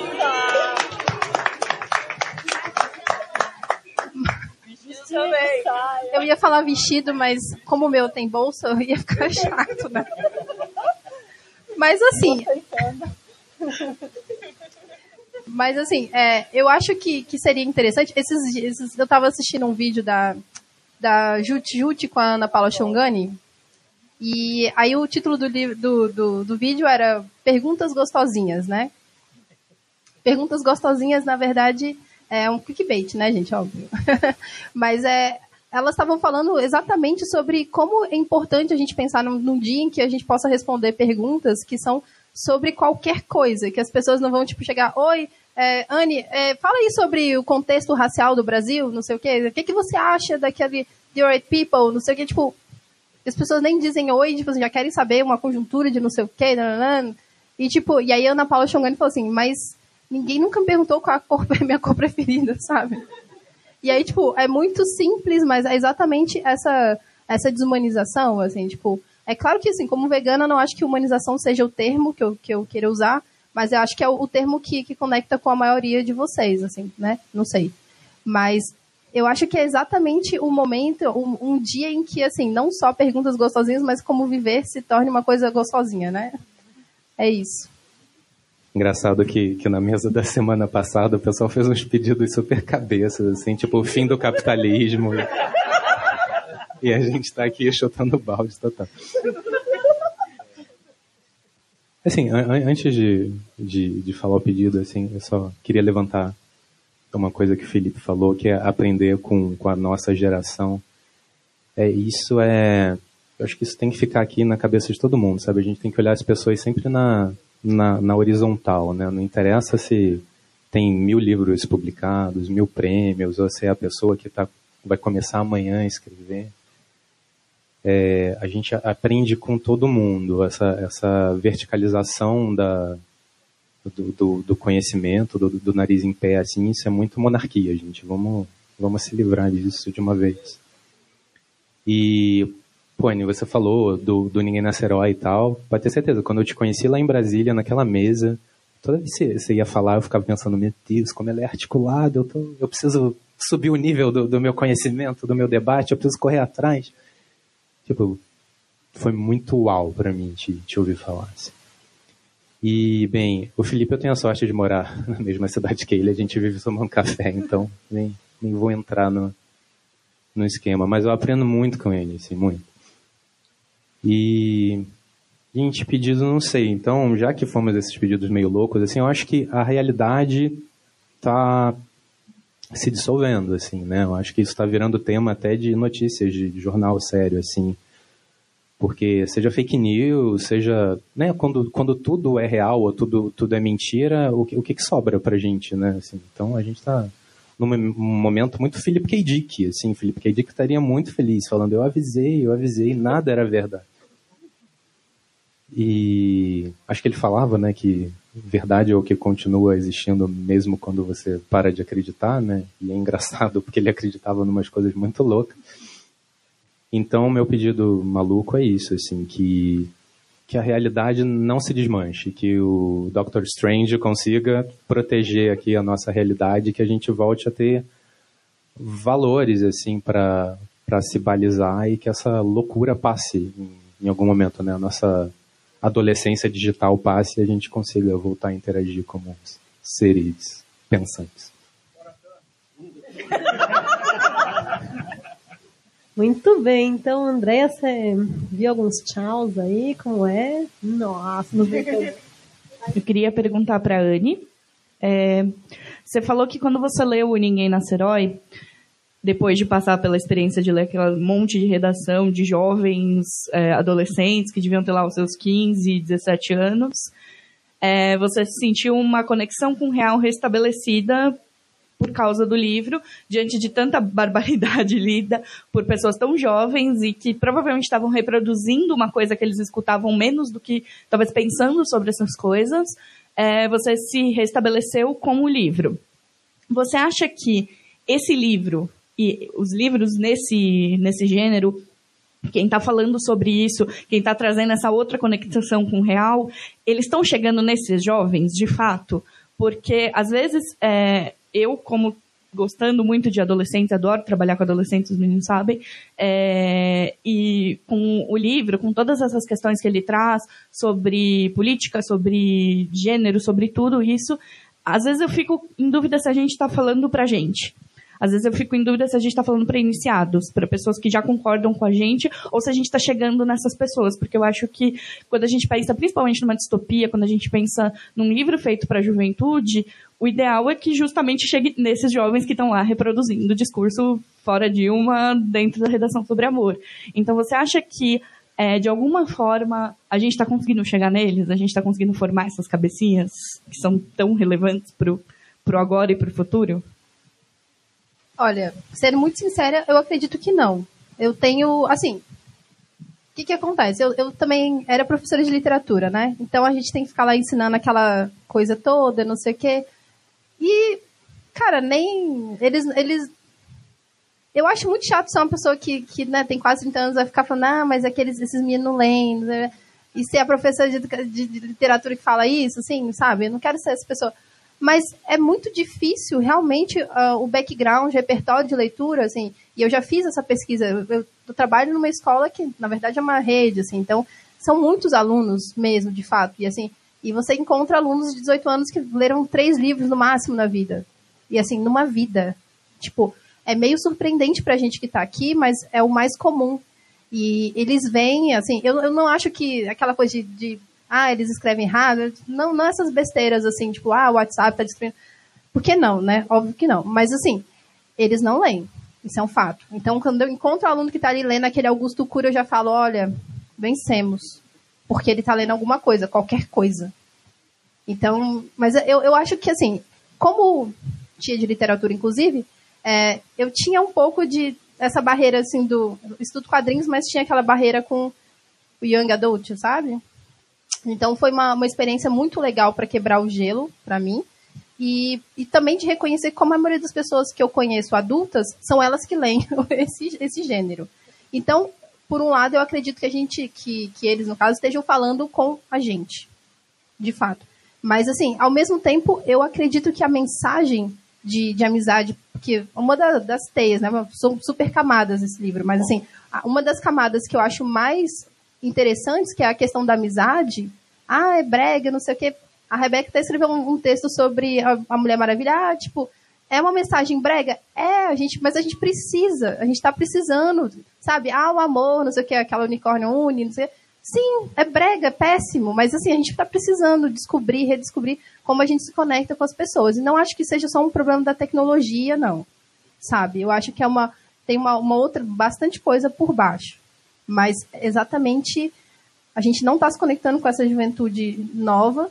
Não que a gente não pode ser aquela, aquele pessoal que acha que sei lá, que a gente é muito nova e herdou uma, uma, uma, uma democracia que a gente não sabe lidar, que a gente que, que afundou tudo, a gente não pode ser esse tipo de pessoa. Mas a verdade é que eles não estão lendo, não. Bad. Queria saber qual é a cor preferida de vocês. não, É, entrando um pouco em outras mídias, é, pergunta serve para os três, tá?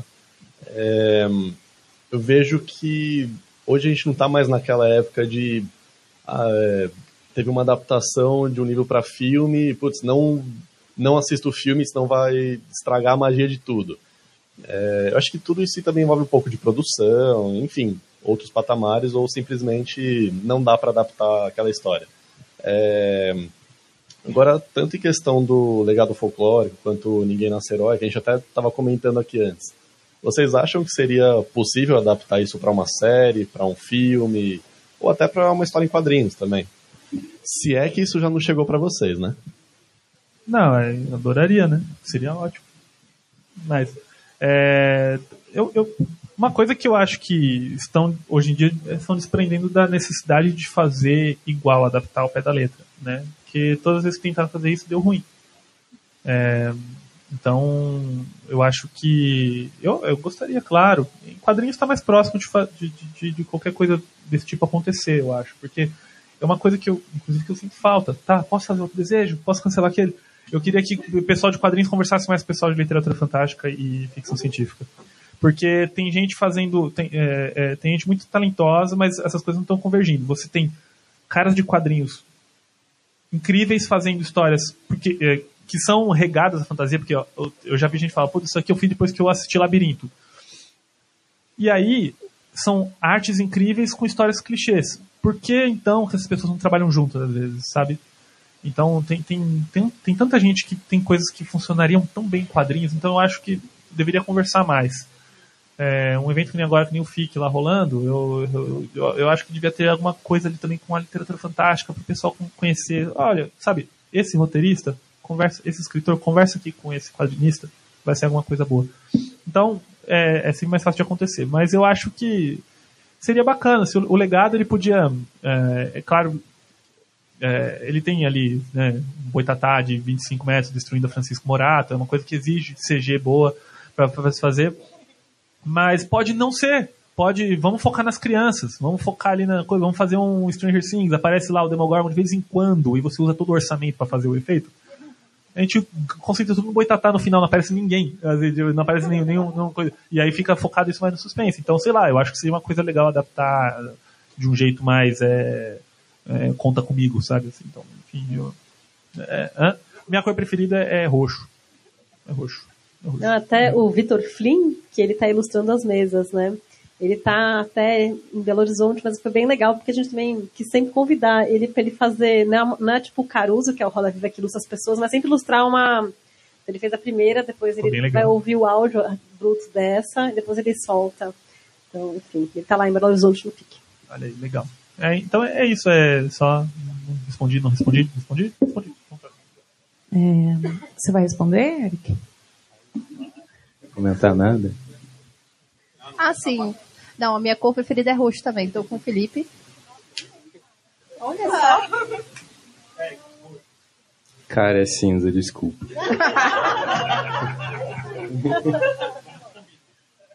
assim, adaptação, a gente tem que lembrar. Cinema é algo fora da realidade. Um, um, a gente, um filme, né, tipo Marvel custa 250 milhões de dólares, sem falar de marketing. Mas é interessante pensar que eles não têm esse dinheiro. Esse dinheiro é emprestado do mundo inteiro com as bilheterias para eles produzirem essas coisas, né? Mas quando eu, eu vejo, sei lá, um canal tipo Sci-Fi, né? Vamos baixar o orçamento aí. É, pô, hoje eles têm uma tecnologia muito boa de televisão que dá para fazer muita coisa, assim. Então, então eu acho que em algum momento vai chegar, né? A gente é muito preso num, num... Não, continua, eu falo. A gente é muito preso num, num, formato, eu acho ainda, né? Então, por exemplo, La Casa de Papel é, seria, eu acho, que se, se, a, se, o audiovisual brasileiro tivesse evoluído, né, para o formato de seriado, seria mais ou menos isso, né? O que o, o, o 3% me falaram, não sei se é verdade, a primeira temporada foi o orçamento foi um milhão. Um milhão, gente, é tipo nada, nada. Um filme brasileiro de baixo orçamento, com, com a película é, comprada assim, um metro certinho, deve hoje em dia estar tá dando 2 milhões e pouco. Então os caras fizeram um milagre e esse milagre levou a um orçamento maior. Então caminhos existem, assim. É que você falou do. Eu já esqueci o que ia falar. Não, é. Não esqueci mesmo bilheteria, você falou sci-fi. Não, uma coisa muito legal, não que eu fora Thanos já falei. O, o você tinha comentado do, do, do sci-fi de baixo orçamento. Uma coisa que não que seja, no, no, né, assim, vocês viram a novela lá do Apocalipse que tem os, os exterminadores do futuro atacando Jerusalém? Assim, cara, aquilo uma CG ok para ser em TV aberta ali 20 minutinhos, sabe? Então, é, pelo menos Edir Macedo serviu para isso, não sei. É, fazer uma, uma, rolou ali um episódio com, com, uma coisa insólita e foi um estúdio brazuca que fazendo que nunca tinha feito algo tão é, com tanto tempo de tela, assim, né? Então, mas é muito engraçado porque ainda tem aquela coisa do é, os caras não conseguem fazer ser atrativo, por mais que eles queiram que a, que a coisa, vamos colocar um Android que aí o cara o cara que no evangélico também assiste. E aí eles eles colocam lá como é que é Ricardo ataca Jerusalém. Porra, cara, não, assim, poder de, de, chamar atenção, assim, essa coisa é, ainda falta. É, talvez seja é, o, o, que o 3% está fazendo agora é justamente o contrário. Ele está se colocando como somos agora uma grande produção. E, e é assim que eu acho que tem que ser. É, Belé, a gente pode estourar uns 10 minutinhos ou não? Pode, tá. Então a gente tem uma filhinha, tem aqui uma pergunta, ali tinha uma outra. ali ele estava, aí esse rapaz aqui, aí esse daí.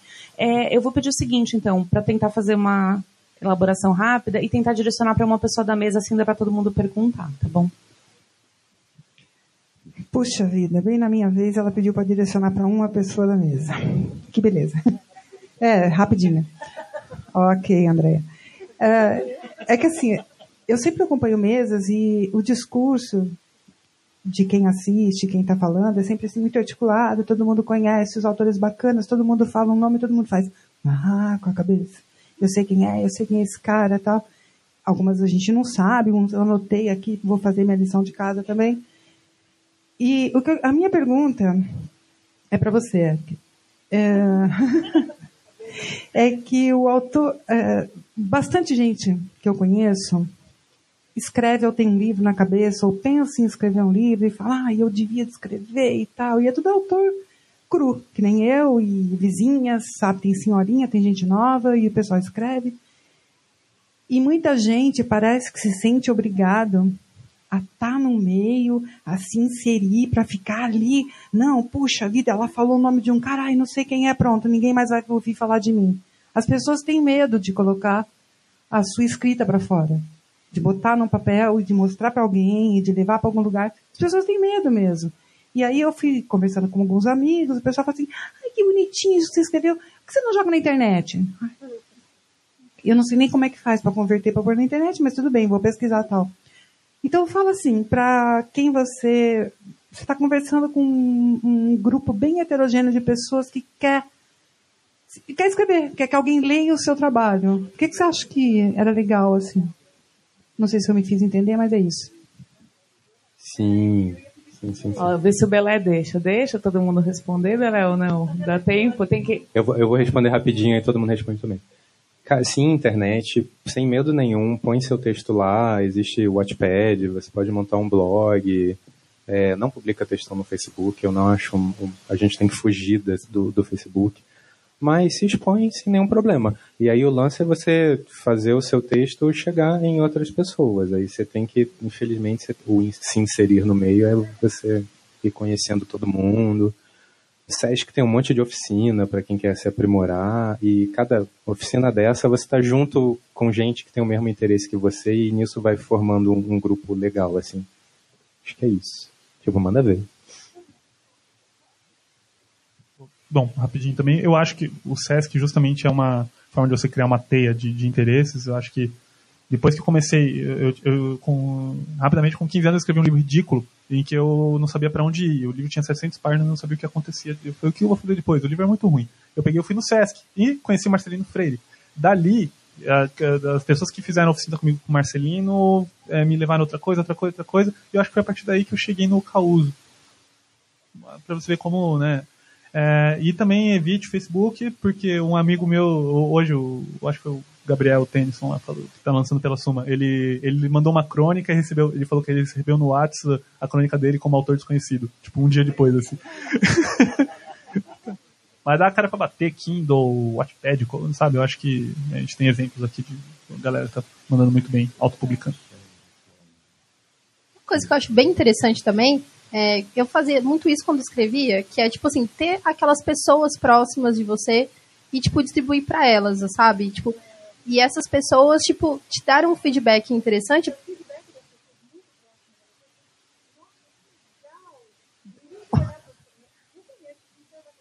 Sério? Ah, então, ou então tem que gerar mais intimidade, porque senão porque as pessoas vão falar, não, isso aqui não tem pé nem cabeça, essas coisas. Porque eu acho que quando você começa a, a difundir ali, tipo, perto, no, no seu lugar de, de conforto, você já chega um momento em que, tipo assim, por exemplo, você vai mandar para uma editora e você não vai se doer se, se, se, tiver uma negativa, por exemplo. Sabe? Eu acho que você vai se preparando é, emocionalmente para tudo que for rolar. O que, que eu fazia? Bom, agora né, adulto e tal. Nas aulas de química orgânica, o que, que eu fazia? Eu, escrevia as histórias, e aí eu tinha umas seis amigas na sala, eu escrevi, era um, uma página para cada uma. Por exemplo, e aí, a partir disso, eu fui fazendo blog, e aí, ou então fazendo. Eu fazia muito manuscrito também, várias cópias manuscritas, e ia dando para as pessoas, tipo assim, essa novela. Tem uma novela que eu nunca publiquei, nem vou publicar, mas assim, que meu tio estava revisando um tempo atrás, péssima. E, mas assim, difundir para essas pessoas que, que você acredita que possam te, te ajudar. Eu sei que. Mas acho que emocionalmente, revisão é importante, mas quando uma coisa é muito boa, vou te falar sério, tipo assim, até livro de editora vem com, com os ruídos, assim, às vezes que. Mas assim, eu não sou a chata, eu não sou a chata da revisão, não. Eu acho que assim, faz.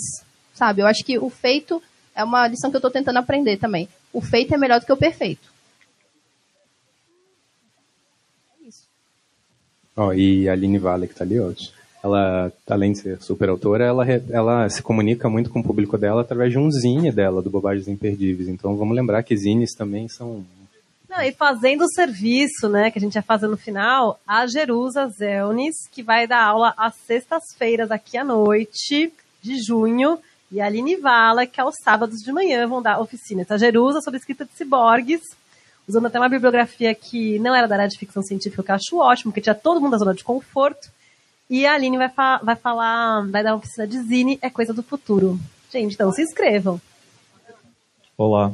É, até o Eric citar, ninguém tinha falado ainda de 3%.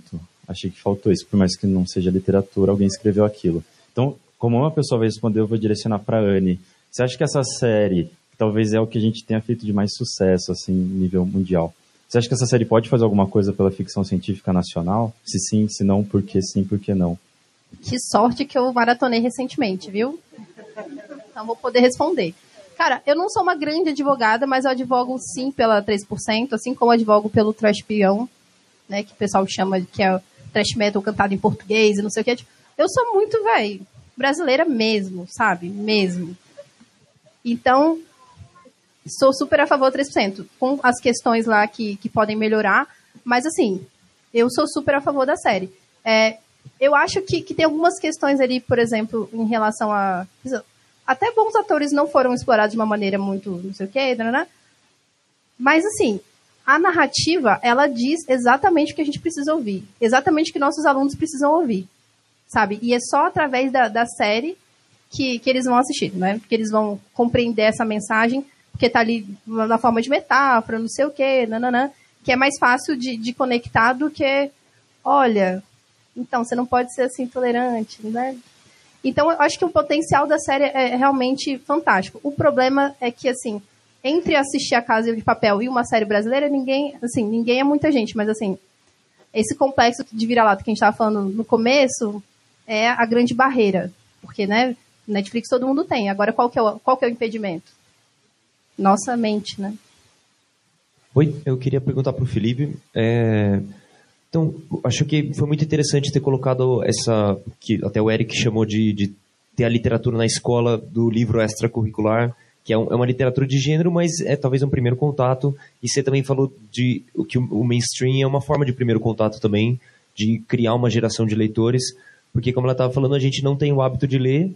Talvez a pessoa com 18 anos leu três livros na vida, e talvez esses três livros tenham sido ruins também, porque pode ter sido algum best-seller que saiu na Folha que pode super misdirecionar, né? Sei lá.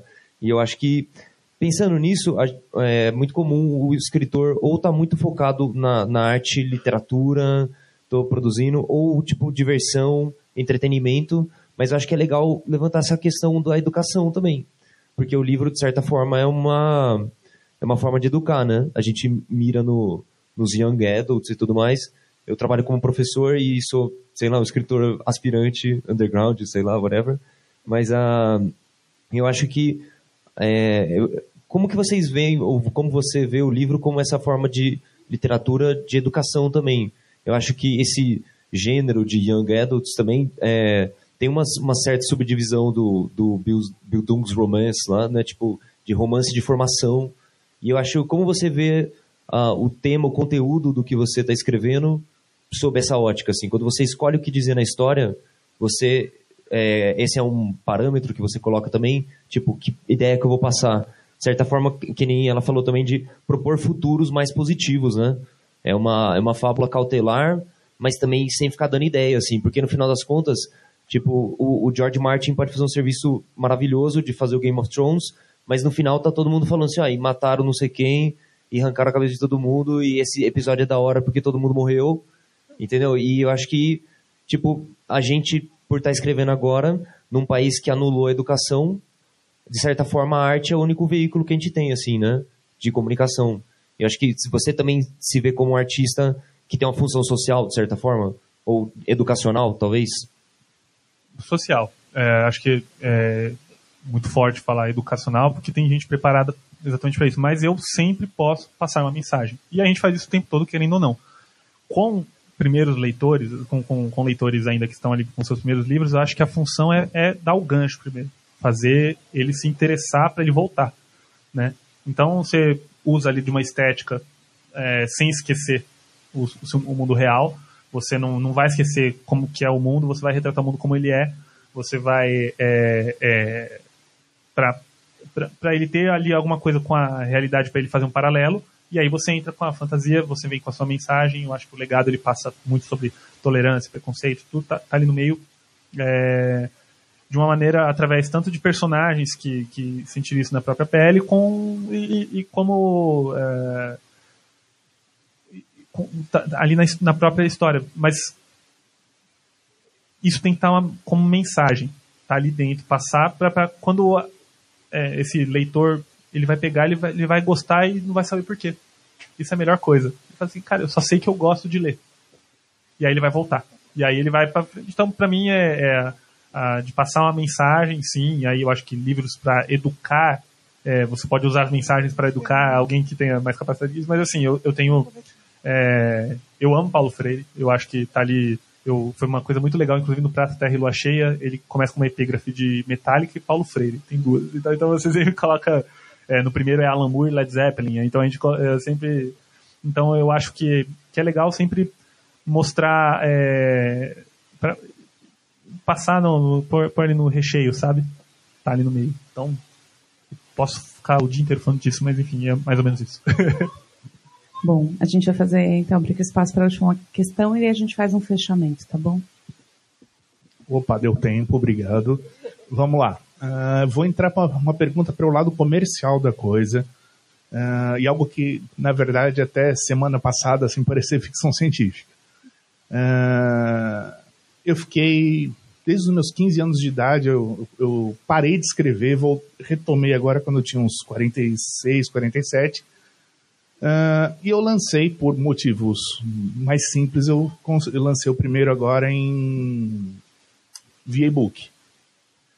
O que eu queria saber de vocês é o seguinte: o que, que vocês acham uh, desse, desse formato?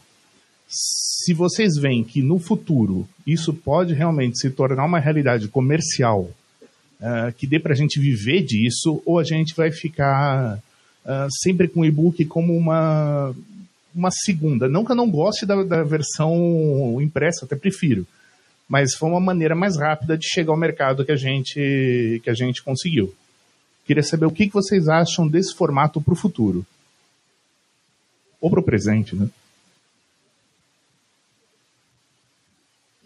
Eu acho válido, porque é, se, se, toda forma é válida, as pessoas estão se acostumando ainda a, a a verem o e-book como uma forma válida. É, é um livro, sabe? Assim tal. Então, é, mas para o grande público ainda é, tem uma grande questão de ser impresso ou não. Mas é, é válido. É, é, chega tem essa, essa coisa de transpor barreiras, né? Assim, quando um país onde o correio não funciona, que bom. Você pode comprar um livro e já ler na, na, na hora que você.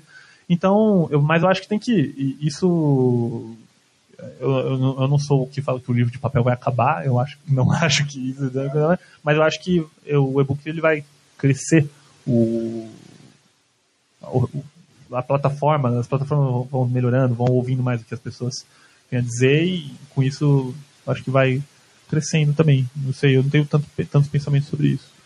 É, assim, é legal, embora a gente viva uma época muito louca de, né, a realidade se desabando, igual a gente comentou, é, é interessante ver que, que a internet devolveu ao texto, né, um, um papel principal, né, no Brasil a gente ainda tem muito a herança da, do, das rádios, né, da, das histórias faladas e tal, que a, que a televisão absorveu completamente, por isso todo mundo fala a mesma coisa e repete, repete.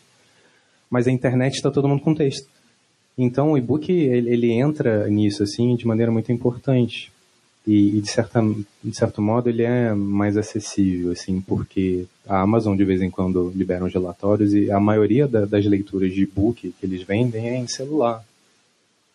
E não é aquela coisa de, ah, todo mundo hoje em dia tem um celular, a gente sabe que a gente fala isso dentro de, um, de uma posição que não é a realidade de todos. Mas dentro desse grupão aí que sim tem um celular, caramba, eles estão lendo lá. Então, o book é, é muito importante, muito importante. Se vai dar para viver só disso, o papel também não dá para viver só disso ainda, então no, no, debate do ano que vem a gente retoma essa, essa pergunta. Bom, então a gente vai finalizar a mesa de hoje, é, reforçando então o que a Ana falou, que a gente vai ter a oficina da Aline e da Jerusa, é, e além disso também falar de novo da coleçãozinha que vai ficar aqui na biblioteca, esses três livros que vocês estão vendo ali, do Eric, da Aline e do Felipe, vão ficar aqui também disponíveis né, para empréstimo. Tem vários outros livros, também para falar do site, que aí depois, quando tiverem todos os livros aqui disponíveis, porque alguns ainda faltam cadastrar, outros faltam chegar, mas a gente vai colocar no site, vocês podem conferir quais são é, os títulos que vão estar aqui na biblioteca. Então, o site é www.fctpifemliteratura.com. Aí tem todas as informações dos convidados, as oficinas e tudo mais. Então, boa noite. Agradecemos mais uma vez o pessoal do SESC também que deixou a gente estender um pouquinho. Passo a palavra para a Ana para se despedir de todo mundo. Gente, vocês foram incríveis. Muito obrigada por terem topado o convite, por terem, serem pessoas tão gentis, né? Gentileza é uma coisa também rara, é um presente. Obrigada.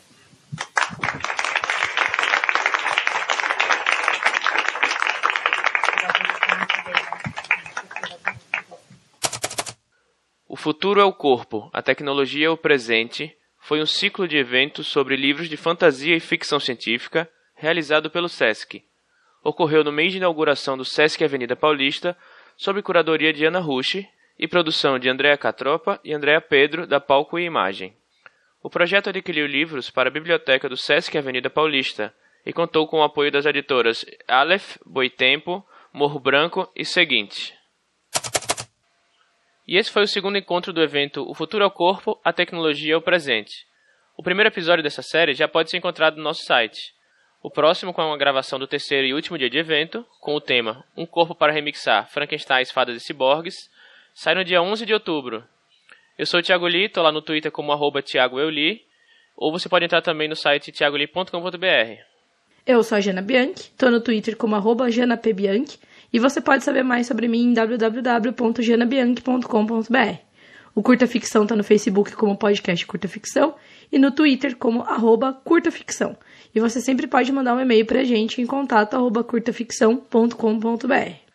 Se você estiver ouvindo o programa em algum agregador de podcast, não esqueça de avaliar o Curta Ficção, principalmente lá no iTunes. Lembrando que a gente também está no Spotify. Os links estão todos aqui na descrição do episódio. Esse foi mais um episódio especial do Curta Ficção, podcast de escrita que cabe no seu tempo. Eu sou o Thiago Lee. Eu sou a Gina Bianchi. E a gente volta com mais um episódio regular daqui a pouco menos de duas semanas. Tchau. Tchau.